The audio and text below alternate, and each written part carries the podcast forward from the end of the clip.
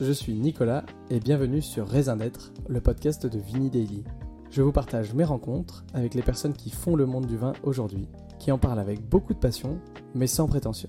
Aujourd'hui, Vini Daily, c'est aussi et surtout un club de vin qui vous permet d'avoir accès à des cuvées de grands et petits vignerons entre moins 20 et moins 25% des 9,90 par mois. Pour le retrouver, rendez-vous sur le site club.vinidaily.com ou sur notre application. Mais tout de suite, place à notre invité. Bonjour, bienvenue sur euh, Raisin d'être. Aujourd'hui, j'ai le plaisir d'accueillir Dimitri Roussel, meilleur jeune apprenti euh, de France en sommellerie. Je l'ai dit dans le bon ordre. C'est parfait. Super. Et bah Dimitri, tout simplement, comme j'ai l'habitude de le faire, je vais te demander de te présenter.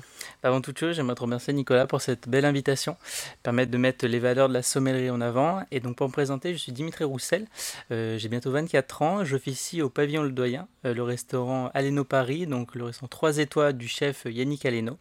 Et j'ai la chance depuis le mois d'octobre d'avoir obtenu le titre de meilleur apprenti de France en sommellerie. Euh, voilà, je suis très heureux et fier d'avoir amené cette belle médaille au sein du groupe Aleno. Et je te remercie encore une fois de cette invitation. Eh bien, écoute, avec grand plaisir. Euh, écoute, moi, je trouvais que c'était intéressant de, t'inviter aujourd'hui euh, pour parler un peu de ton parcours, euh, de la passion du monde du vin, mais aussi du métier de sommelier. super. Et on va commencer par la, fameuse question que pas mal de, jeunes amateurs ou de novices se, posent. C'est quoi la différence entre un sommelier et un onologue? Est-ce que tu peux nous expliquer? Alors, un onologue, il va souvent travailler dans les domaines. Par exemple, il va vraiment construire le vin si c'est pour résumer. C'est-à-dire qu'il va le peaufiner, il connaît son terroir, il connaît ses vins, et le but va être de réaliser le vin. Et nous, le sommelier, on va jouer le rôle de la transition. On va, à travers cette bouteille que l'onologue a réalisée, la vendre à nos convives à travers une histoire ou vraiment faire vivre un moment à notre, à notre clientèle. Donc vraiment, pour différencier les deux, l'onologue va construire le vin et nous, nous allons le vendre auprès de nos convives. Ok, bon, ça me paraît très clair. Et, et maintenant, vous n'avez plus d'excuses. Euh, si vous vous trompiez jusqu'ici entre œnologue et sommelier, eh ben, euh, est-ce que, tu peux, est-ce que tu peux commencer peut-être à parler éventuellement de ta, Hum, du début de cette passion, comment est-ce qu'elle est, euh, elle est née en fait, euh, d'où elle vient, est-ce que c'est familial Avec grand plaisir. Alors j'avais mon grand-père euh, qui faisait énormément le tour des vignes. C'était un passionné de vin. À table, on avait toujours une belle bouteille et c'était vraiment des produits qu'il voulait mettre en avant. Et j'ai également un frère jumeau qui avait un an de plus dans les études et qui a commencé la sommellerie, donc tout était lié à peu près. Et donc en fait, c'était un avant tout une passion et on s'est dit bah pourquoi pas faire cette passion notre métier? Et donc on s'est lancé dans des études de sommellerie. Donc voilà comment cette aventure a commencé. Ok, donc la passion, elle te vient un peu de, de, de ton grand-père, de, de cette bouteille dégustée un petit peu pendant, pendant ton enfance. C'est quoi mm. tes, tes, tes, beaux souvenirs, on va dire, de dégustation de, de cette époque-là? Je me rappelle, il aimait beaucoup les vins de Loire. Il m'avait fait goûter des chenins qui étaient extraordinaires. Malheureusement, j'étais encore jeune. Pour moi, le vin, c'était un alcool comme un autre, c'était sur la table. Mais je savais toujours que pour lui, c'était un moment d'émotion. Quand il prenait les clés de la cave, qu'il descendait, allait chercher la bouteille. Bon, il y avait des, comme il me disait, des fois, je comprenais pas. Il me disait, alors ça, c'est un millésime, pas prêt à boire, ça, c'est bon, ça, faut attendre un peu. Moi, j'avais 16, 17 ans. C'était très compliqué de prendre le recul sur ça. Et maintenant que voilà, j'ai commencé le vin, je me dis qu'en fait, c'était juste des moments de partage incroyables. Et le vin, pour moi, c'est ça, c'est le moment de partage avec sa famille, ses amis, mais aussi avec ses convives à table. Et euh, je le remercierai toujours de m'avoir transmis cette passion. Oui, donc c'est un peu cet, cet, élément progressif qui a déclenché la passion du vin. C'est ça. Donc en fait, euh, fur et à mesure, on a construit cette passion. Donc mon frère a été le premier à se lancer dedans. Et il m'a juste dit, c'est incroyable, vas-y, fonce. Et donc j'ai suivi, euh, donc deux jumeaux qui font le même métier. C'est toujours amusant, surtout quand on nous voit à côté. Mais ça, je pense que ça nous a énormément aussi renforcé, déjà qu'on était très proches. Et donc euh, ça prouve encore que le vin forge aussi des amitiés. Et, et du coup, as, la formation, vous l'avez faite au même endroit tous les deux? C'est ça. Alors en fait, aujourd'hui, pour être sommelier, il y a plusieurs parcours. Je pense que le plus classique en France, ça va être la mention complémentaire sommellerie. Donc c'est un diplôme qui se passe sur un an. Elle peut se faire en initiale ou en alternance. Donc initiale, ça veut dire à travers des stages. On va beaucoup plus apprendre à l'école. Et alternance, vous avez souvent par exemple deux semaines entreprise, une semaine école. Ça peut différencier des endroits. Et ça permet vraiment, à l'école, on va vous apprendre les bases sur les régions, sur les autres alcools, les autres boissons également. Et en apprentissage, permet aussi de les mettre en avant. Donc ça, c'est vraiment le diplôme le plus classique, on va dire, en France. Il y en a un deuxième, c'est ce que je fais actuellement, c'est un brevet professionnel en sommellerie. La différence va être que ça, ce ne se passe pas sur un an, mais sur deux ans. Sur ces deux ans, vous avez des voyages en, vignoble. ce qui est vraiment très intéressant. C'est à peu près 4 à 5 voyages par an. Donc euh, on essaye de faire à peu près toutes les régions, euh, vraiment bah, la Bourgogne, le Bordelais ou alors la vallée du Rhône. Et on va demander en brevet professionnel d'être un peu plus précis, que ce soit sur les appellations la législation.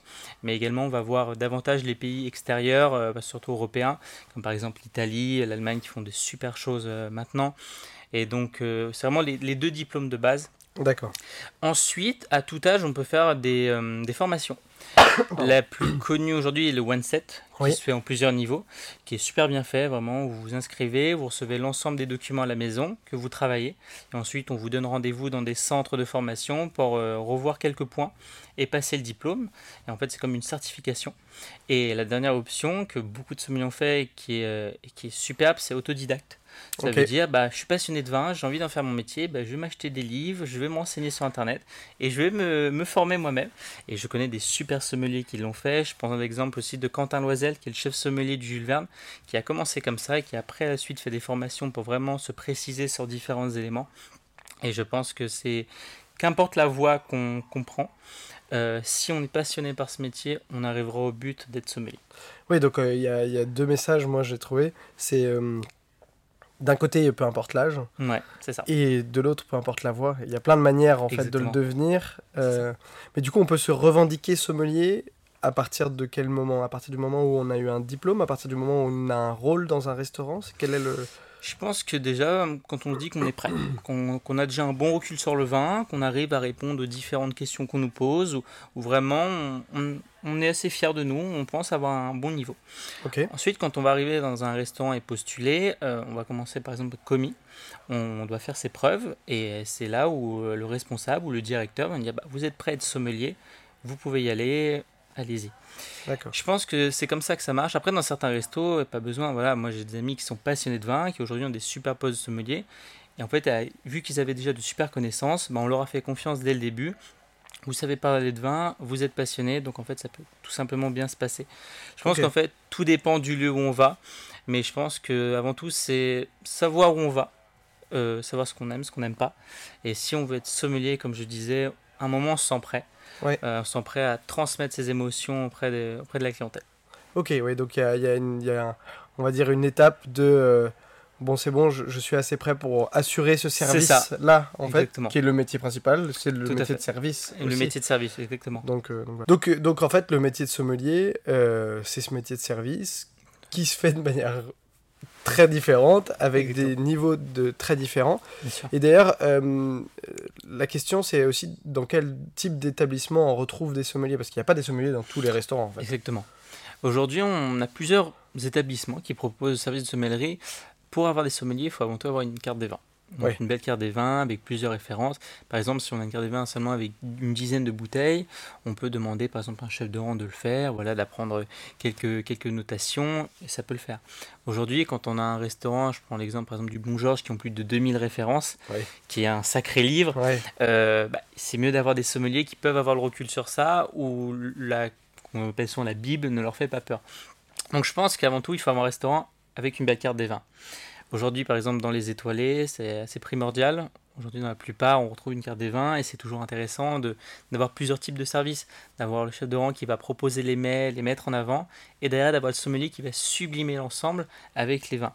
Donc je pense que on peut avoir quand même une brasserie, un bistrot, un restaurant gastronomique qui peuvent avoir des sommeliers, mais je pense que la notion première reste vraiment le nombre de vins et également l'offre qu'on veut proposer à notre clientèle. Oui, en fait, euh, c'est pas toujours juste un style de cuisine ou, ça. ou un niveau d'étoile ou autre classement, Bien parce qu'il en existe plein.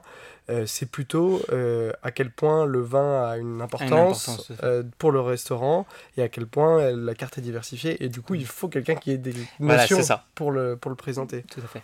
Ok, et, et tu parlais des 2000 références de la, du Bon Georges. Euh, chez Aleno, aujourd'hui, il y a combien de références On a plus de 1000 références. Ok. on est entre 1000 et 1200. On essaie aussi de la développer pour toujours chercher des petites pépites. Voilà, on ne dit jamais non à plus de références, c'est un peu notre, notre péché mignon en sommellerie. Mais on essaie de jouer sur différentes régions, également sur les pays étrangers. Et euh, on pourra monter jusqu'à ce qu'on a envie. Et, du coup, parce qu'en en fait, là, on passe de, de, il y a une, un sommelier dans le restaurant, VS, on passe sur un 3 étoiles, où mm. il y a un commis en sommellerie, euh, un sommelier qui est généralement responsable. Mm. Il y, a, y, a, combien de sommeliers, on va dire, ou d'apprentis sommeliers euh, aujourd'hui chez Aleno Alors, si je prends l'exemple de là où je suis, Aleno Paris, le restaurant 3 étoiles, on est 3 par service.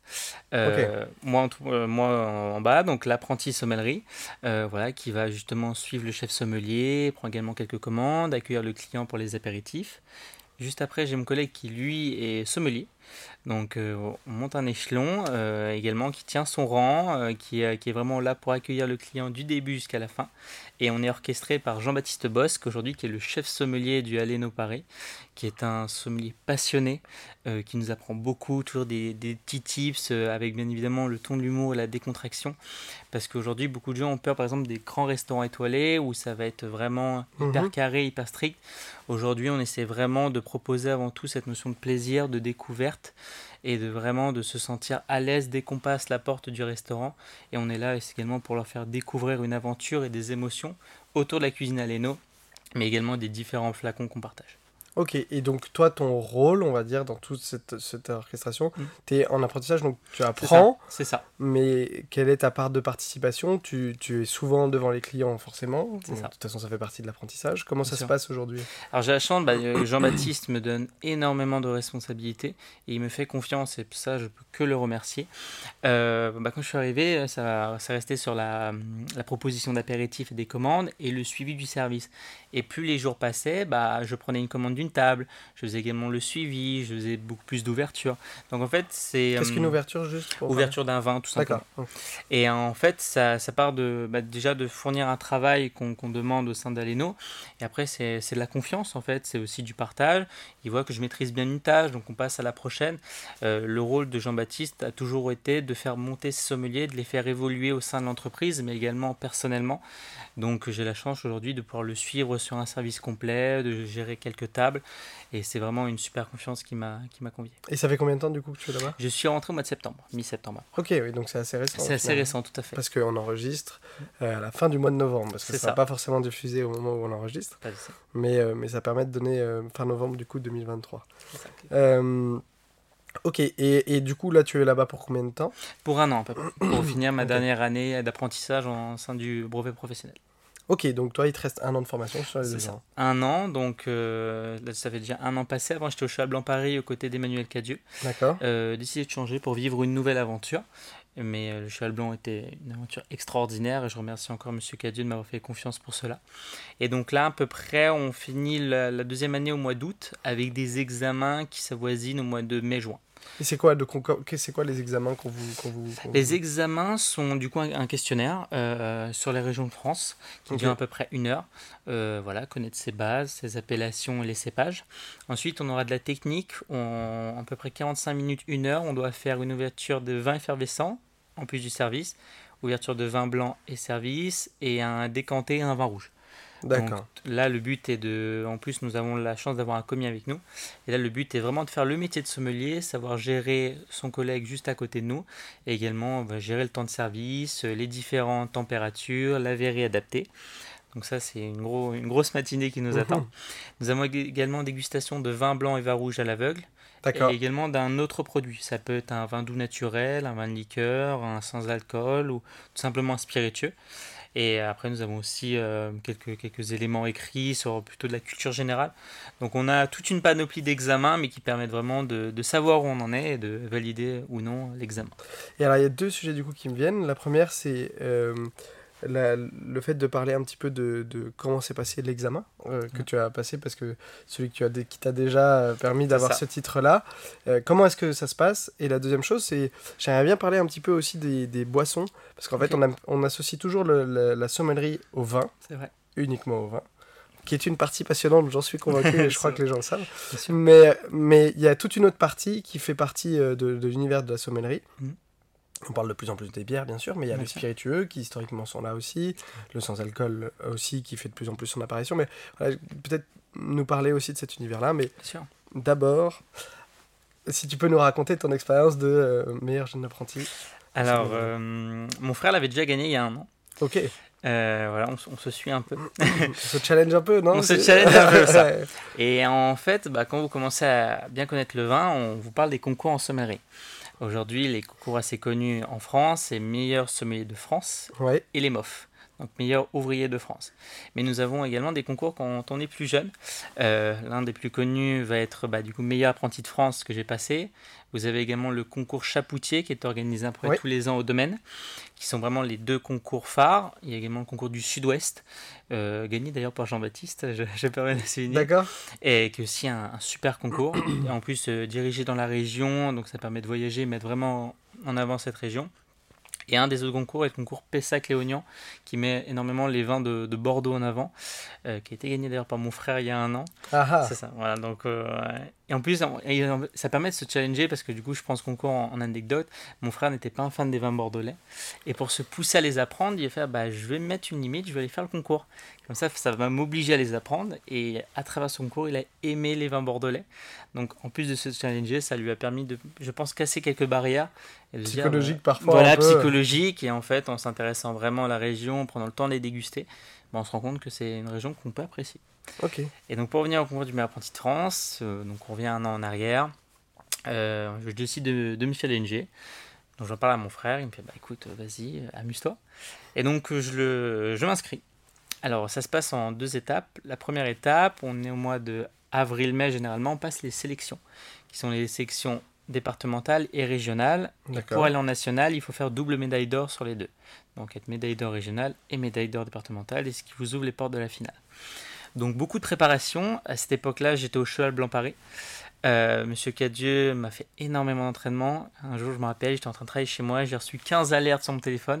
C'était que des dates d'entraînement euh, sur différents sujets. c'est au début, c'est ok, on va travailler. Une petite pression. Une petite pression, mais d'un côté, on se dit c'est cool parce qu'on est bien accompagné. Ouais, c'est une chance aussi. C'est une chance. C'est pas le cas de tous les apprentis. C'est ça. Voilà. En fait, ce que je discutais, c'est qu'il y a des établissements ou des écoles qui n'ont pas le recul sur ces concours et ne savent pas vraiment sur quoi se préparer et autres. Ça va, ça va changer dans, dans les, dans les mois, dans les années à venir. J'ai eu quelques discussions à propos de ça, justement pour accompagner les écoles et les entreprises à mettre en avant ces différents concours. Ok. Et donc, euh, beaucoup d'entraînement au sein du, restaurant Plénitude avec Monsieur Cadieux sur bah, le vin, les vignobles, les cépages, les boissons. Donc, gros, grosse préparation euh, à base de, questionnaires. Les journées, les journées étaient intenses, mais très intéressantes. Pour vous donner une idée euh, d'une journée de préparation, le matin, je me levais aux alentours de 9h. Je travaillais mes cours écrits jusqu'à peu près 14h. Et après, j'allais bosser. Quand j'entrais le soir, je me faisais un petit questionnaire avant justement d'aller dormir. Et sur les jours de repos, on essayait de faire du coup les ateliers plutôt techniques, la dégustation, les décantages, euh, l'argumentation commerciale, donc devoir parler à un client, savoir répondre aux différentes questions en anglais et en français. Et en plus, pour les MAF, on doit préparer une carte des vins de minimum 80 références. Donc ça permet aussi de se mettre dans la peau. De, par exemple, je viens d'ouvrir un restaurant, j'ai envie de construire une carte, donc prendre en compte la législation, mettre le bon nom des appellations, euh, mettre les bons millésimes. Si par exemple des millésimes ne sont pas produits, euh, si on les met sur carte, on peut, se, on peut prendre une, petite, une petite balle. Mais c'est ça qui est intéressant au, MAF, c'est qu'on vraiment on touche à plusieurs éléments. Et donc les mois approchent et m'approchent. Vous recevez un petit message, telle date, à telle heure, euh, balai sélection petit coup de pression, mais toujours intéressant. Et puis bon, on arrive le jour même. C'était cette année souvent pour les sélections à Paris à l'EPMT, parce que du coup chaque région a un pôle par exemple, euh, Val-de-Loire, euh, c'est souvent à Nantes où ils font les sélections. Et après, pour la finale, on se retrouve tous à un lieu précis. Cette année, c'était à Nantes. Ok. Donc la sélection à Paris à l'EPNT, euh, une journée... C'est quoi l'EPNT L'EPNT, c'est une école à Paris. Je n'ai plus le dénomination exacte, mais euh, c'est une très belle école. Ils font bac pro, BTS, bah, un peu de bachelor, également une mention complémentaire. Euh, et je soulignerai le travail de Monsieur Le Sieur, c'est lui qui organise chaque année, qui fait un travail, parce que organiser un concours, c'est une longue journée où il y a un timing à respecter, il y, a, énormément de jurys qui sont là, donc euh, beaucoup de choses à prévoir. Il, y a des gens aussi, même les jurys sont des gens de qualité qui ont des agendas un peu euh, voilà un peu un peu un, peu voilà un, peu bouclés. Et non, en plus on a la chance de recevoir des mofs, euh, des sommeliers de par exemple de Chalin Ducasse ou autres, ce qui permet de vraiment de rencontrer également du professionnel. Et du coup, bah, on arrive, on se présente, on n'est pas très bien, on est un peu stressé, c'est vrai, mais on garde toujours cette notion de plaisir parce qu'on sait qu'on va vivre un, grand moment euh, déjà pour nous et on veut faire vivre un grand moment au jury. Et voilà, ils se sont déplacés et, un peu comme au restaurant, faire vivre une émotion. Et donc la première étape, questionnaire, on prend d'une trentaine de minutes. Euh, surtout, sur, euh, ça peut être des questions vignobles, des questions de culture générale. Euh, ça reste souvent des, classiques vraiment à savoir. Mais voilà, un jour, un jour d'événement comme ça, il y a le stress à compter. Des fois, on, a la réponse, mais sur le moment, je ne l'ai pas. Des fois, on l'a au dernier moment. Donc ça, c'est vraiment des moments très sympas à vivre. Ensuite, on part en dégustation de spiritueux à l'aveugle. Le but va être de reconnaître la famille, l'origine, le produit utilisé de base, en à peu près une dizaine de minutes pour réaliser cela. On a également une épreuve de culture générale, après 3-4 questions. Euh, ça peut être sur l'univers du vin, sur ce qui se passe un peu dans le monde. Euh, moi, par exemple, j'avais ma question, c'était quelle est la typicité géographique des sols de Pétrus? Voilà, c'est des questions qui peuvent être très pointues, ou alors des questions, par exemple, quel est le dernier meilleur sommelier de France, quel est le dernier mauve? J'avais également la. Alors, est-ce que tu as la réponse à ces trois questions? Alors, du coup, Pétrus, j'avais, donc c'est argile bleue, des creuses de fer. Euh, pour le dernier meilleur sommelier, c'était Xavier Tuza, qui a gagné en 2022. Et euh, la dernière question que j'avais, c'était quel est le dernier restaurant euh, triplement étoilé au guide Michelin C'était la marine de Noirmoutier par Alexandre Couillon. Et j'avais les trois réponses. Magnifique. J'étais content, c'est fou, on va passer à la prochaine. Et bien évidemment, on passe à la dégustation vin blanc, vin rouge. Euh, là, le but est de vraiment respecter toute la trame d'une dégustation, euh, tout ça en 10 minutes, et de proposer à la suite accord vins, euh, température de service, carafé ou non. Donc vraiment connaître, voilà, un client vous propose une bouteille de vin blanc, il souhaite que vous déguster devant lui, répondre à, toutes ces questions. Donc déjà une bonne, bonne matinée de passé. Et nous avons également l'argumentation commerciale. donc en fait, vous arrivez devant un table du jury, on vous donne un sujet. Ça peut être par exemple un sujet, voilà, euh, quatre amis viennent dans votre restaurant, découvrir les spécialités de la région qui sont l'Alsace. Vous avez soit un budget qui peut être illimité ou alors par exemple de 35 euros par personne, 50. Euh, avec aussi quelques annotations, par exemple rentre en voiture, dorme à l'hôtel, donc ça peut déjà nous permettre de donner une idée. D'accord, oui. Donc on prépare en 5 minutes avec notre carte des vins qu'on a préparé, et après c'est comme au restaurant, euh, accueil du client, apéritif, les accords mes vins, et de leur faire vivre un moment parmi nous. Ok. Ok, oui. Bon, déjà, je trouve ça très agréable pour deux choses. Tu, tu nous as, tu transpires mm. vraiment la passion euh, et, et, tu as rendu ça assez excitant en fait. On a un peu envie d'aller de, se challenger de, dans, un, passer le cap. Donc c'est assez sympa.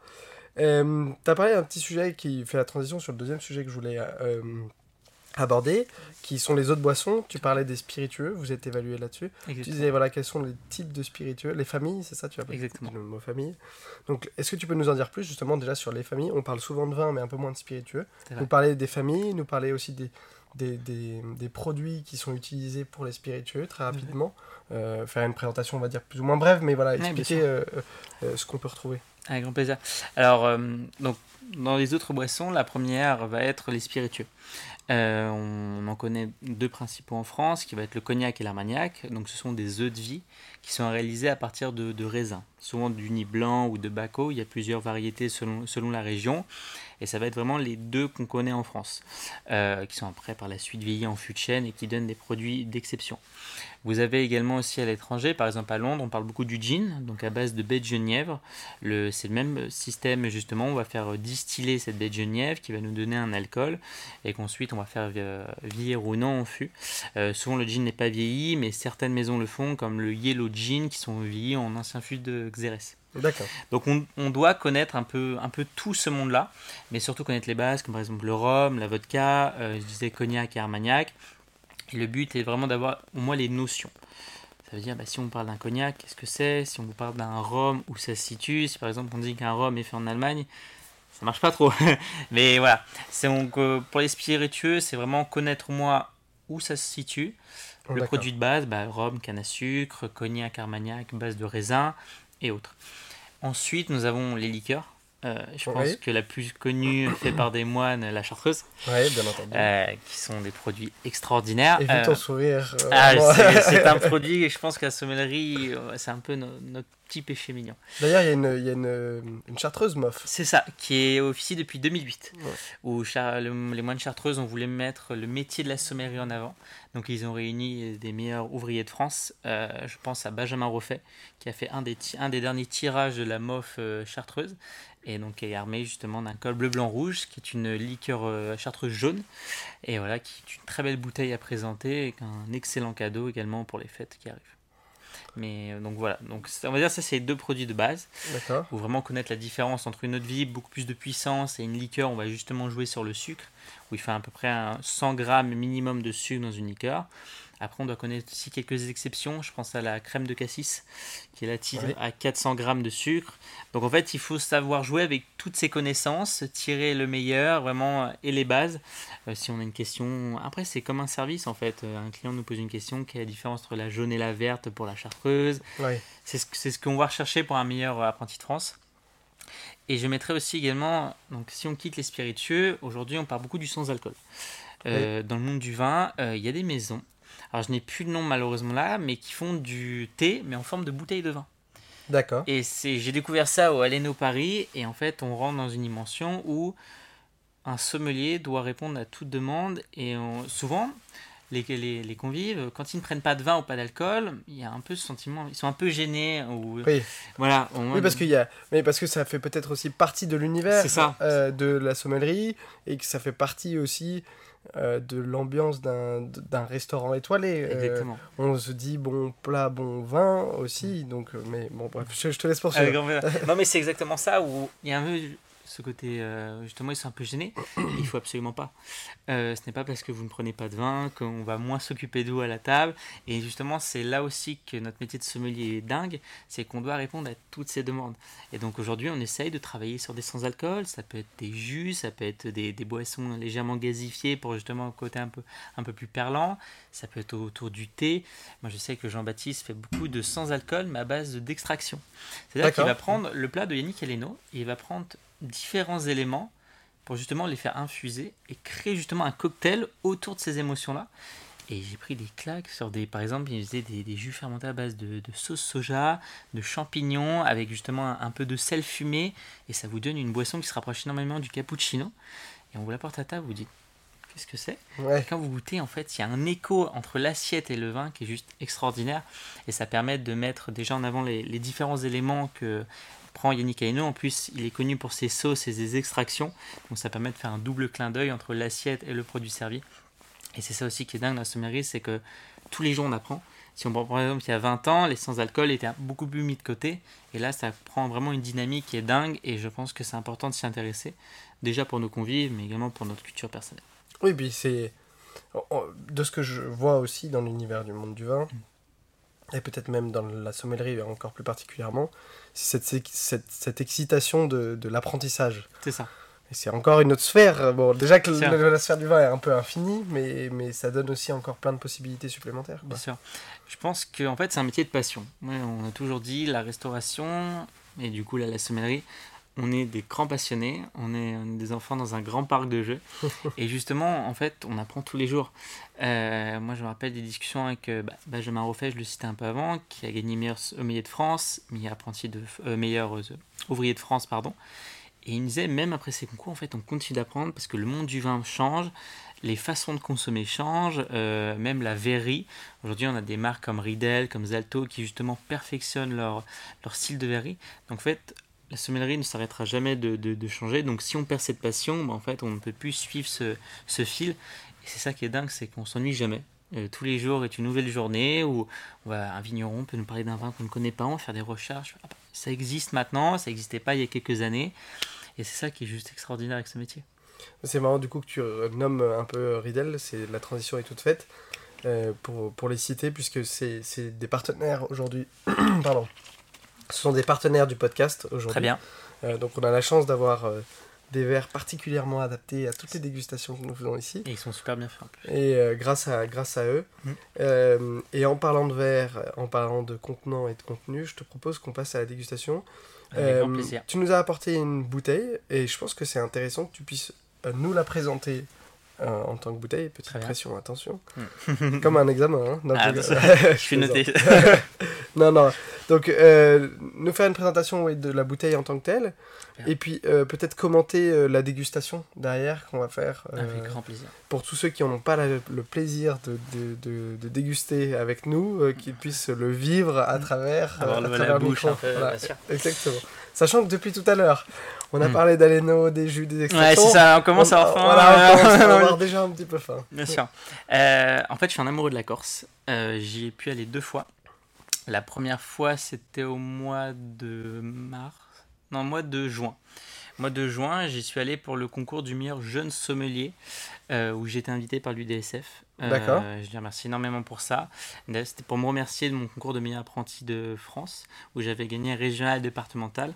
Et pour me remercier de cela, il m'avait invité à suivre l'événement, donc en tant que vraiment que, que public. Donc euh, j'ai été invité 3-4 jours en Corse, où j'ai fait le tour des vignobles, j'ai dégusté des choses extraordinaires. En plus, j'étais accompagné par exemple de Florent Martin, qui est natif d'Ajaccio, donc qui était invité pour lui en tant que jury. On a pu passer quelques jours ensemble. Et là, il y a des portes qui s'ouvrent. Ouais, non, mais en plus, c'est juste des passionnés qui se retrouvent. C'est vrai que ça peut faire peur. On se dit, bah là, c'est des grands monsieur de la sommellerie.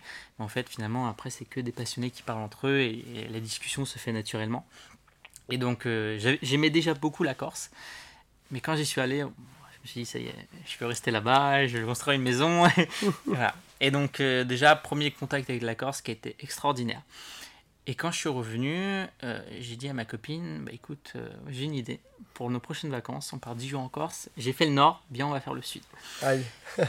elle m'a dit, et c'est une amoureuse de la Corse, elle m'a dit, bah, elle m'a pris le billet une heure après. donc ça s'est fait très rapidement. Et, euh, et donc, donc je suis un amoureux et j'ai du coup c'est pour ça que j'ai ramené cette bouteille aujourd'hui pour mettre en avant cet amour que j'ai pour ce terroir. Et donc là, on est sur le domaine Vachili.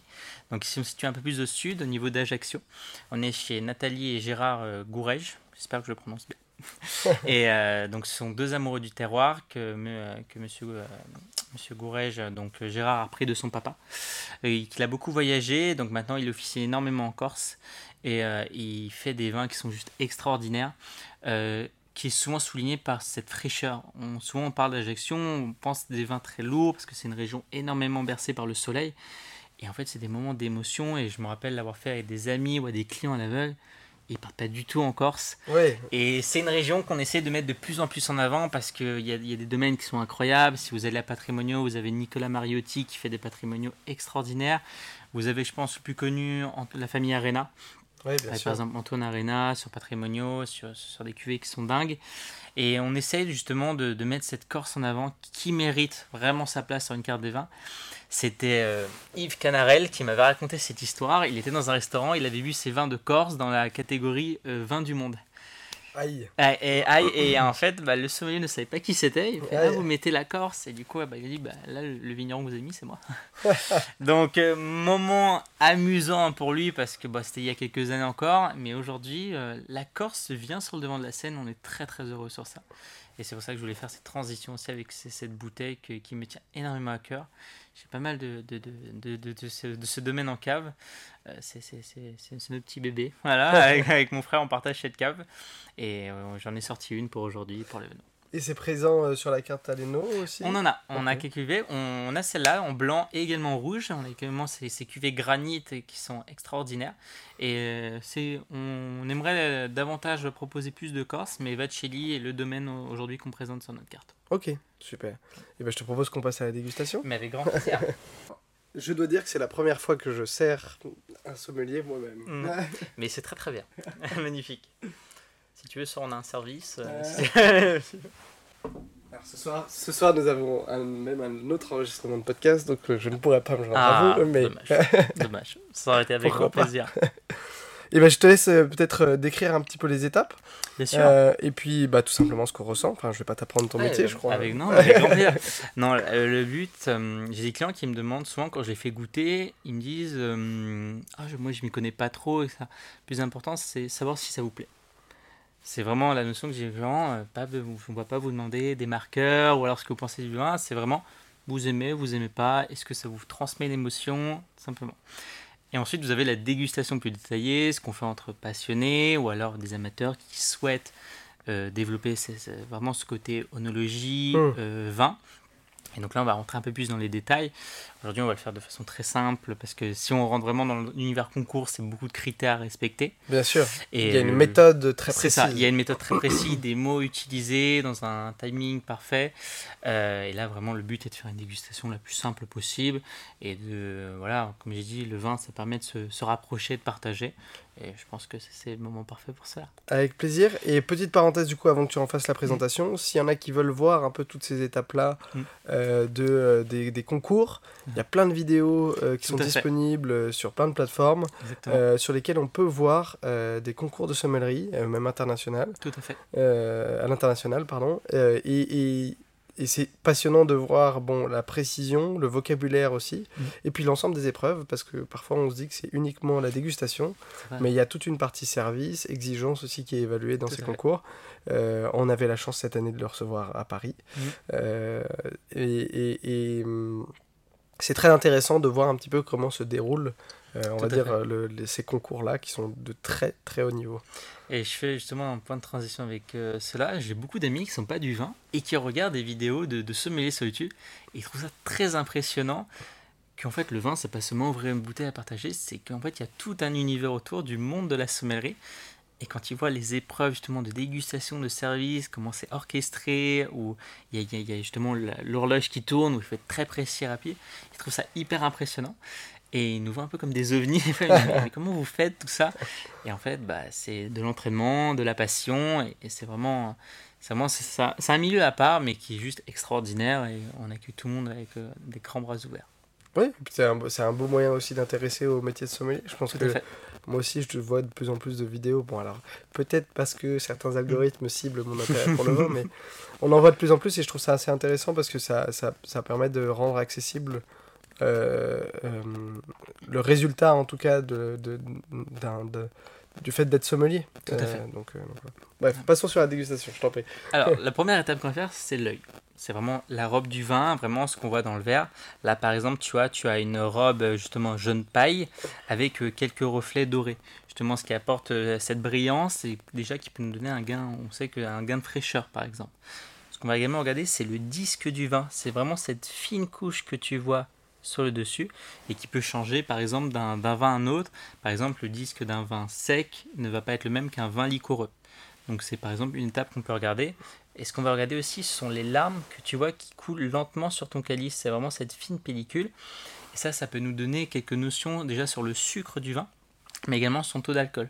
Mhm. En fait, tu vois, c'est toutes ces petites nuances qu'on peut regarder déjà rien qu'à la vue, et qu'on regarde au concours, mais qu'on peut aussi regarder par exemple à la maison, qui peut déjà nous donner quelques indications sur le vin. Ok. Donc vraiment, euh, là, on a vraiment une présentation générale du vin, donc la couleur, le disque, la viscosité également sur le calice, tout simplement. Ensuite, on va passer au nez, donc sans remuer le, le vin. Et là, déjà, on peut observer l'intensité du vin. Est-ce que tu as un vin tout de suite qui est très expressif ou alors qui est un peu plus fermé?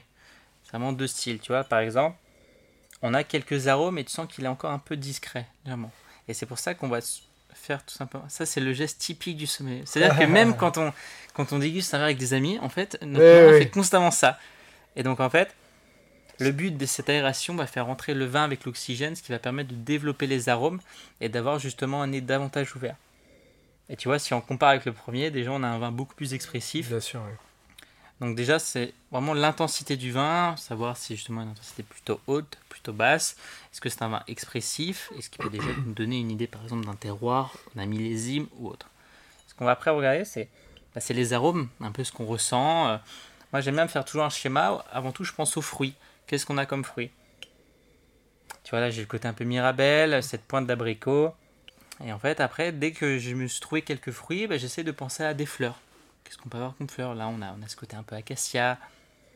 On a un côté un peu végétal aussi sur l'herbe fraîche, un peu tu sais, sur la rosée du matin. Toujours aussi cette trame un peu camomille sur, euh, sur le cépage que je n'ai pas dit, que Vermentine. Donc ça s'appelle Vermentino, mais en fait en Corse, il raccourcit souvent les mots. Ouais. Parce qu'en fait, la première fois que je suis allé en Corse, donc j'allais sur le domaine Clos Canarelli, et donc j'en parle avec un natif, ah tu vas chez Clos Canarel. Non, non. mais non. ça va pas être le même Ça, ça va peut-être ton voisin. et en fait, il m'explique qu'il raccourcissait énormément les mots. Par exemple, nous, en France, on va dire chacarelou pour le cépage rouge, je dis chacarel. Ouais. Et donc, la première fois que j'arrive en France et que je leur explique ça, on m'en regarde un peu. Monsieur, vous avez oublié une lettre et tout. Et en fait, il faut tout simplement expliquer qu'il raccourcit certains mots euh, de la vie quotidienne, mais également dans le monde du vin. Et tu vois, même si on est un Vermentino, il y a un petit côté Riesling. Ce côté, alors certains vont dire hydrocarbure. Euh, c'est un mot un peu, un peu banalisant, on va dire, dans le milieu de la sommellerie. Moi, je, préfère l'exprimer sur euh, une note vraiment d'agrumes. Vraiment, tu prends le zeste du citron, ce côté très expressif justement. Et tu vois, j'en parlais avant, cette fraîcheur dans le vin. Tu vois, tu es en Corse, sur des, parcelles quand même vraiment ensoleillées, mais tu as toujours ce, gain de fraîcheur vraiment souligné. Donc déjà, vraiment, on a un joli nez complexe, vraiment autour du fruit, côté végétal. Et euh, déjà, le nez donne envie de continuer la, dégustation. Et c'est pour ça aussi qu'il est hyper important, les gens, par... enfin, dépendamment du niveau et de l'intérêt qu'on a envers le vin. Mm. Je trouve ça toujours vraiment intéressant de passer du temps à, à, sentir, en fait. Euh, prendre le temps. Bon, alors je dis ça alors que je suis un petit peu enrhumé, donc voilà, mais. c'est la période. Mais, euh, c'est la période. Mais c'est vrai qu'il y a toujours une importance, et même là, même un peu, enfin, un peu enrhumé, j'ai une, diversité d'arômes qui arrivent. Euh, et ça, pour le coup, il n'y a que l'entraînement, pour le coup, qui, qui, permet de les nommer, qui est autre chose que de les percevoir. Qui est, mais... Bah, pour te donner une idée, quand on commence le milieu du vin, moi quand je mettais mon nez dans un verre, bah, je disais bah, ça sent l'alcool. Je sais que c'est un produit alcoolisé et en fait après c'est vraiment de l'entraînement où il faut être accompagné je pense. Euh, par exemple, des gens qui ont l'habitude de déguster, ils disent bah, essaye de ressentir ça. Et par exemple, euh, j'ai un ami qui va dire Ah bah ça sent la pêche. Ton cerveau va se dire Ça sent la pêche, tu vas sentir la pêche. C'est pour ça que les dégustations, c'est bien déjà de les faire de son côté. Mhm. Quand on est en groupe, chacun sent un peu ce qu'il a et après de le partager. Parce qu'en fait, le cerveau est très influencé par ce qu'on entend sûr, autour. Bien sûr. Et, euh, et, donc, en fait, justement, aujourd'hui, on a beaucoup de cours de dégustation. On va vous apprendre, et même des sommeliers au restaurant qui peuvent justement différencier les différentes arômes. Parce que c'est vrai, quand on commence au milieu du vin, qu'on dit bah, qu'est-ce que tu sens? Des fois, on va peut-être avoir un ou deux arômes, mais c'est toujours compliqué de mettre les mots vraiment ce qu'on ressent. Ceci étant, et je trouve que c'est assez intéressant quand on démarre mm. d'aller dans des dégustations commentées parce que c'est ça qui donne des marqueurs, en fait. Exactement. Euh, ok, euh, la fois d'après, on ne sentira peut-être pas exactement la même chose, mais ce que je veux dire, c'est que euh, d'arriver de sentir un vin et, et, et, de dire, bah voilà, ça sent, je sais pas, la cerise, le poivre, le côté sous-bois, genre de choses. Et bah, on va ressentir un autre vin derrière et on va se dire, ah oui, bah, la dernière fois, on avait parlé de ces trois arômes-là, je, mm. je retrouve une similarité, elle vient d'où en fait? Et, de, et, de, retrouver, d'arriver à nommer ces arômes-là, en fait. Bah, c'est le but aujourd'hui des cours de dégustation. On va vous apprendre justement les bases, comme l'œil, le mmh. nez, la bouche. Et selon le cépage, vraiment les arômes primaires qu'on peut avoir dessus. Par exemple, la syrah, souvent, c'est le côté très épicé. Bien sûr. Ce côté poivre noir, le côté vraiment bacon grillé. Et en fait, après, quand vous allez remettre le nez, bah, vous allez repenser à tout ça. C'est vrai que ça sent le côté grillé en fait, au fur et à mesure des dégustations, votre palais, votre nez va s'affiner et vous allez pouvoir vraiment ressentir les différents éléments. Ça passe par tout simplement de l'entraînement, mais ça vient un moment. Et si vraiment vous voulez justement parcourir ça, les dégustations, c'est la meilleure façon justement de pouvoir déguster un vin, c'est de s'entraîner. Eh, ok. Bah écoute, euh, ravi. Puis bah, peut-être la dernière, la dernière étape alors. C'est ça, vraiment l'étape préférée euh, de la dégustation, c'est le moment de goûter le vin. C'est le vin qui donne le sourire. ce qu'on va remarquer dans la dégustation, déjà, c'est l'attaque. Quand je parle d'attaque, c'est quand le vin rentre en contact avec la bouche. Ça peut être une attaque fraîche, ça peut être une attaque sur certains rouges plutôt souple, vraiment très délicate, ou vraiment, c'est vraiment ce contact avec la langue et les lèvres. Ce qu'on va remarquer ensuite, c'est le milieu de bouche. Quand tu as ton vin en bouche, est-ce qu'il il prend de l'ampleur? Est-ce qu'il est plutôt plat? Euh, Est-ce que tu, ce que tu ressens, par exemple le tanin que tu as en bouche, donc plus sur les rouges que sur les blancs. C'est vraiment cette sensation du vin en bouche. Ensuite, quand on va justement euh, boire le vin ou alors le recracher comme dans certaines dégustations, on va parler de la finale. Ça veut dire qu'est-ce que tu ressens après avoir euh, bu ou alors recraché le vin. Est-ce que c'est une sensation saline qui te fait saliver? Est-ce que c'est quelque chose d'assez frais? Est-ce que c'est un profil de plutôt robuste où tu, sens encore justement ce vin qui est présent par sa puissance et les tanins Donc c'est vraiment les trois étapes majeur de la dégustation, donc attaque, milieu et finale. Ce qu'on va rechercher après, c'est les arômes par la rétro-olfaction. Mot très compliqué. et en gros, la rétrofaction, c'est les arômes que tu as lors de ta dégustation. Par exemple, bah, tu bois, ah bah ça, ça me fait penser euh, à, l'abricot, à la pêche. Euh, souvent, sur certains champagnes, on a un côté, comme je disais, très salin. Ce côté vraiment de, de sapidité au niveau de la bouche, ça nous fait saliver, ça ouvre l'appétit. C'est vrai que je dis souvent que le champagne est un détonateur de plaisir, surtout sur l'apéritif, voilà, ça ouvre l'essence. Et donc vraiment, euh, voilà, les arômes que tu ressens par la rétrofaction. Et on va finir par la longueur en bouche, qu'on appelle les caudalies dans le milieu du vin. Bah tu as bu ton vin, tu ne l'appuies en bouche, bah pendant combien de secondes tu as encore cette sensation et les arômes du vin? Ça peut être de 3 à 4 secondes et beaucoup plus sur certains grands vins. On dit souvent que par exemple les grands bourgognes sur les grands crus, même si vous buvez le vin, au bout de 10 minutes, vous avez encore cette sensation de, du terroir, du cépage en bouche. Donc en fait, tout dépend du vin, du cépage, du terroir, également du vigneron. Mais voilà. Donc euh, vraiment les étapes majeures, donc attaque, milieu, final rétroflexion, donc les arômes et la, longueur en bouche euh, du vin. D'accord. Et alors, je, vais, te poser une question quand même, parce que c'est aussi le rôle du sommelier. Tu l'accorderais avec quoi, toi, ce vin? Déjà avec des copains. un vin, c'est fait pour être partagé. On, est là justement pour justement mettre euh, en avant un terroir, mais c'est toujours mieux de le partager. Moi, je dis toujours souvent qu'une bouteille, c'est pas seulement un vin, c'est une histoire. Euh, parce que derrière cette bouteille, euh, juste ici, derrière cette étiquette, bah, il y a un homme, il y a une femme, il y a un terroir, il y a un métier qui peut être très difficile. Je pense à 2021 où beaucoup de vignerons ont perdu énormément de leur récolte. C'est peut être des moments très durs à vivre. Donc c'est important déjà de mettre le vigneron en avant. Donc euh, c'est pour ça que je dis les copains, c'est vraiment leur transmettre, ou alors même aux convives, leur transmettre cette histoire, cette passion que, que prend le vigneron. Et pour l'accorder, tu vois là on, là on est en période un peu de la Saint-Jacques. Ouais. fais une Saint-Jacques juste légèrement rôti sur le dessus pour apporter justement un, un peu de croquant, mais gardant l'intérieur fondant. Avec, tu fais, euh, tu fais un jus à base de lait de Kersbastard, qui est une petite euh, ferme justement de, de, Bretagne où le monsieur a à peine 20 vaches, donc c'est quand même assez, assez, assez confidentiel. Et avec ce, ce, ce, lait, tu vas aussi faire pocher ta Saint-Jacques, donc pour garder justement quelque chose d'assez gourmand. Avec, tu rajoutes quelques salicornes pour le côté salin du vin uh-huh. Et si tu es, si tu es gourmand, tu mets un, fleuron chaud à côté. Donc c'est comme une petite brioche que tu parfumes à l'anis pour le côté végétal du vin. donc avec ce fleuron chaud, tu pourras tremper dans la sauce à Saint-Jacques. Et pour les fêtes, sur une entrée, ça peut être top. Je te propose de passer en cuisine. Ah là-bas. non, mais voilà. En plus, avec les vermentines, tu vois, même sur, sur des viandes blanches, justement, des volailles justement un peu rôties, tu peux t'amuser. C'est vraiment des, des cépages qui, ont de la texture, mais toujours ce, ce, côté salivant, fraîcheur. Donc tu peux jouer sur des poissons, sur des plats avec un peu plus de, de robustesse. Euh, c'est pour ça que j'adore. Tu vois, si sur ton plat, tu veux rester dans l'univers du poisson, tu te fais un tronçon de bar cuit vapeur pour justement garder une chair tendre. Et avec, tu peux te faire euh, un truc tout simple, une mousseline de, de, pommes de terre pour apporter cette gourmandise et cette rondeur au vin. Et tu peux vraiment t'amuser sur, sur différents styles et profils. C'est ça qui est top avec euh, les, les domaines d'Ajaccio, par exemple. Eh ben écoute, ouais, non, c'était passionnant d'avoir toutes ces étapes-là, d'avoir ce commentaire aussi de dégustation, et puis l'accord mais vin. Euh, on comprend aussi dans ces moments-là le rôle mm. euh, du sommelier, parce que je trouve que il euh, y, y, a ce rôle-là aussi de donner envie, euh, qui est 100% reflété sur le moment présent, tu vois. Enfin, en tout cas, je sais pas si nos auditeurs ont le plaisir de le ressentir, mais moi, je, voilà, on a ce moment-là où on se dit Ok, bah c'est parti. Ah. Euh, on, a envie, on, a envie. En fait. Quelques Saint-Jacques, on est parti. La spontanéité que ça, ça provoque, c'est quand même assez important.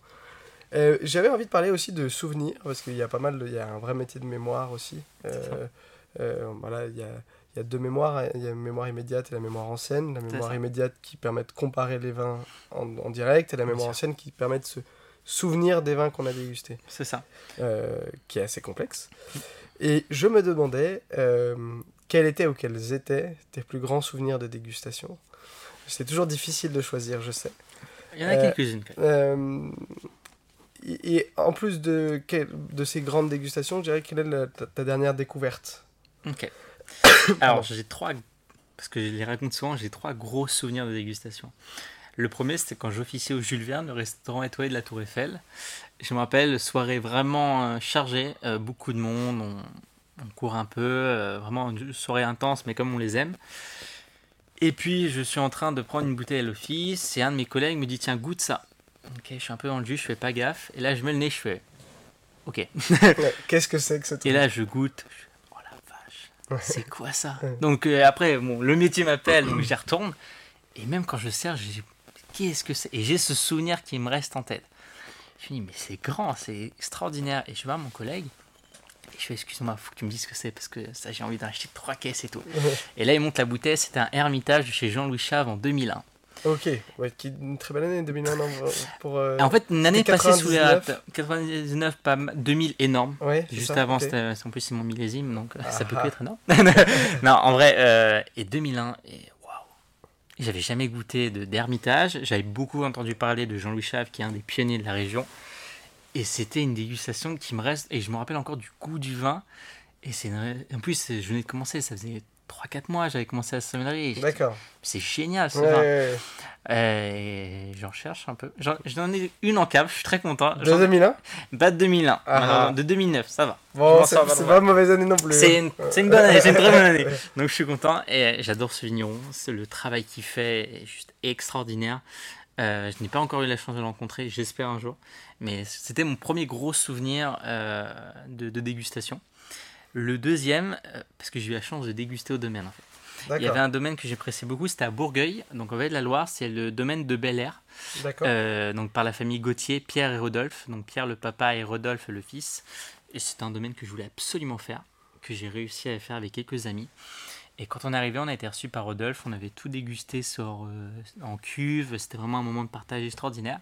Et pendant qu'on déguste, bah, il y a son papa qui arrive, donc déjà en fait, j'étais trop heureux. et là, genre, euh, Et puis on discute, il fait bah écoutez, prenez votre voiture, euh, je vais vous montrer les parcelles. Donc on fait, et là on arrive dans la parcelle du Clos Nouveau, juste à côté de sa maison. Après il nous emmène sur le Grand Mont, et il fait, il nous dit bah écoutez, euh, c'est pas fini. On va sous le Grand Mont et en fait il a sa cave du vieillissement là-bas. Et là on arrive une cave extraordinaire avec énormément de fûts qui reposent. Et là, on a dégusté sur fût avec lui, sur des Clos Nouveaux 2019, sur les dernières années, extra extraordinaire. Donc là, on prend une, une claque énorme. Et là, il me fait Attendez, je reviens. Il revient avec une bouteille, pas d'étiquette, rien. grand paf qui résonne dans toute la cave. Je me dis C'est extraordinaire. Et c'était un grand monde de 90. Et, et, en fait, c'est à tout ce moment, ce moment de partage, c'est un monsieur qui est extraordinaire, qui est, qui est, un amoureux du vin. En fait, j'avais l'impression d'être avec mon grand-père. On, était des petits-enfants à Disneyland. On écoutait tout ce qu'il disait, pour nous raconter n'importe quoi. C'était incroyable. Et ça, c'était pour moi le deuxième grand moment d'émotion. Parce que je pense que la meilleure façon de déguster, c'est au domaine avec le vigneron, où il nous racontait toute l'histoire, ou les années un peu moins bien. Ou... C'est un monsieur qui, est une gentillesse extraordinaire, qui a vraiment pris son temps dans une journée qui était très chargée pour lui. Et vivre ça. Euh, après, quand vous partez du domaine, vous remettez tout de dire question. Juste y rester pendant des heures encore. Et ça, c'était ma dernière, enfin ma deuxième grosse émotion. Et la toute dernière, c'est en Corse. Et avec un domaine que tu connais bien maintenant, parce qu'il se situe sur cette J'avais entendu parler de la, une des plus belles cuvées de Vacelli, qui est la, la cuvée 174. Granit 174, c'est une parcelle de chacarel euh, que, que, que, Vacelli fait. Il fait à peu près 500 bouteilles par an, donc c'est très réduit. Et j'en avais énormément entendu parler. Ma copine avait déjà goûté, j'étais un peu jaloux. Et euh, on va dans un restaurant et elle est sur carte. Je me dis, je suis en Corse, je suis pas loin d'Ajaccio, je pense que c'est le moment pour goûter cette cuvée que, que je voulais absolument. Ouais on me le sert et je suis déçu. Ah, je suis déçu, je fais, ouais, on a parlé. Ok, c'est bon, mais on a parlé comme si c'était. Et ma copine a fait, attends. Ok, j'attends, j'attends, tout ça. Elle me le resserre en carafe et je fais, ah ok. Ça y est, il savait pas en fait. Ça y est, euh. et donc je discute avec le sommelier qui est un natif de Corse, il me fait, en fait, ce vin, il faut l'attendre. Et c'était 2020, c'est encore trop jeune pour le boire. Et là, je goûte, ça n'avait rien à voir quand j'ai goûté j'ai pris ma claque. J'ai demandé s'il en avait une de rester que je peux prendre par chez moi. Il en restait une, je l'ai pris. Je suis très content d'avoir un cave et c'était waouh. J'avais jamais goûté un vin comme ça. J'avais goûté du chacarel, mais là c'est vraiment c'est une carte à part. Ça avait ce côté un peu porto, tu vois, il y a un peu réduit, avec beaucoup de complicité du corps, mais toujours ce gain de fraîcheur que fait Vacelli. En plus, j'étais en Corse, bien Ce côté parfois aussi un peu salin qu'on trouve. Euh, c'est ça, voilà, c'est ça. Même sur les rouges, on trouve aujourd'hui, je pense au domaine du Père Benoît, euh, Anne-Sophie qui fait ça en Vallée du Rhône. Elle sur son domaine, elle a la pluviométrie du, euh, du Sahara. Ok. Donc il pleut presque pas du tout. Et elle vous fait des, des syrahs salines, énergisantes. On les met en ce moment en accord sur le rouget au restaurant Léno Paris. Et à chaque fois que le client en sent, il fait Vous mettez un verre noir, on peut partir sur un vin blanc. C'est ce qu'une cliente me disait, et c'est là où on dit que ben, en fait c'est le terroir, c'est le vigneron, c'est tout ça qui est extraordinaire. Et ouais, je dirais que c'est ma dernière grosse émotion, c'est Granit 174 de Menvacelli. Je porte dans mon cœur. J'ai dit à mon chef sommelier, j'aimerais bien en avoir sur carte pour justement les proposer à, notre clientèle qui pourrait faire des accords extraordinaires. Donc je dirais que c'est mes trois, trois grosses émotions du vin pour le moment. Et ma dernière découverte, je suis tombé amoureux de l'Allemagne. Ok. Sur des cabinettes. Les, en fait, l'Allemagne a un niveau, une pyramide avec différents euh, gammes pour les vins sucrés. Euh, le moins sucré va être les cabinettes. Euh, et c'est en fait, c'est sur des Riesling. Donc tu as la fraîcheur, le côté acidulé et agrume du Riesling. Mais à la fin, tu as un léger sucre résiduel qui t'apporte une gourmandise. C'est extraordinaire. Je pense que le plus connu aujourd'hui va être Egon Müller. Euh, qui fait un travail extraordinaire. Après, ta Prum qui suit de très près. Euh, et euh, j'ai dû en déguster une fois, mais tout début. Mais tu sais, quand on, est, début... on est, on est au niveau de la, de la Moselle. Exactement. on, est au niveau de la Moselle, sur des Riesling. Tu gardes cette tension du Riesling qu'on aime bien, sur vraiment le côté exubérant, sur le pamplemousse, le citron. Et à la fin, tu as ce sucre qui t'apporte cette gourmandise. Et ça, en termes d'accord, tu peux t'amuser sur du sucré salé, sur du sucré, même à l'apéritif, tu vois, tu fais des tapas un peu justement sur cet univers, mais tu, tu te régales. Et, je le, maintenant, je vends que ça. Quand un client me demande un sucré, cabinette Allemagne. c'est parti. Voilà. Et d'ailleurs, j'en fais une, euh, j'ai la chance de faire une Egon Müller avec mon frère à Noël. Euh, au moment du dessert, on en a une en cave et je pense qu'on va l'ouvrir. Euh, ça va être un beau moment. Magnifique. Bon bah écoute, c'est passionnant en vrai parce que bon, en fait, je trouve que la passion transpire jamais autant que quand on parle de ces souvenirs-là. Mm. Il y, a, y, a, une émotion qui est vécue et, et, et c'est souvent un peu le travail du sommelier aussi que d'essayer de la transmettre. C'est euh, notre métier premier. On... Quand mes amis me demandent qu'est-ce que c'est le métier de sommelier, ma première réponse c'est de transmettre une émotion. Parce que dire vendre du vin, c'est pas vraiment ça. Alors oui, on vend du vin, si on prend vraiment le base, c'est vendre du vin. Mais euh, pour nous, euh, à travers une carte des vins, c'est de sortir le bon flacon pour la bonne personne au bon moment. Et à travers cette équation, faire vivre une émotion. Moi, je pense que le meilleur compliment euh, qu'on puisse avoir, que ce soit une bouteille à 20 euros ou alors un grand cru qui peut avoisiner plusieurs milliers d'euros, c'est quand le client te dit que le vin était super. Mmh. C'était vraiment. Et il a, quand rien qu'en déguste, il fait c'est exactement ce que je voulais. Ça va faire plaisir à moi et à mes convives. Et je pense que c'est la meilleure émotion qu'on puisse avoir. Ah, c'est chouette. Et, et, alors, du coup, je, je, me, tu vois, euh, quand on discutait, je, je, me posais une question. Euh, on a parlé de souvenirs de vin. Mhm. Euh, est-ce qu'il y a un souvenir d'accord, mais vin, que tu as? Ah, c'est une très très bonne question. Parce que c'est assez différent. Parfois, le vin uniquement marque et il est tellement incroyable que mhm. on se souvient du vin comme quelque chose d'extraordinaire. Mais parfois, on fait des accords mais vins mm. qui marquent aussi. Bon, le vin est grand, le plat aussi, et, mais il y a une rencontre qui se fait qui est absolument extraordinaire. Ah, c'est une bonne question. J'en ai deux qui me viennent en tête. Euh, le premier, c'était avec un, un, ermitage encore, mais cette fois-ci de chez Jaboulet sur la cuvée La Chapelle. Donc, sa grande cuvée en rouge. Et ma mère avait fait, parce que ma mère adore cuisiner, elle nous avait fait ce qu'on appelle une bûche d'or, en fait, c'est un, comme un roast beef. Elle avait fait avec justement un jus réduit sur le poire, un peu cannelle. Euh, du coup, une viande nappée avec quelques pommes de terre grenaille, quelque chose de très simple. Et on avait sorti une bouteille d'ermitage. Et là, l'accord était super parce que tu avais la note poivrée de la syrah dans ton verre. Et après, cette viande justement très fondante, mais toujours cette note vraiment sur les épices.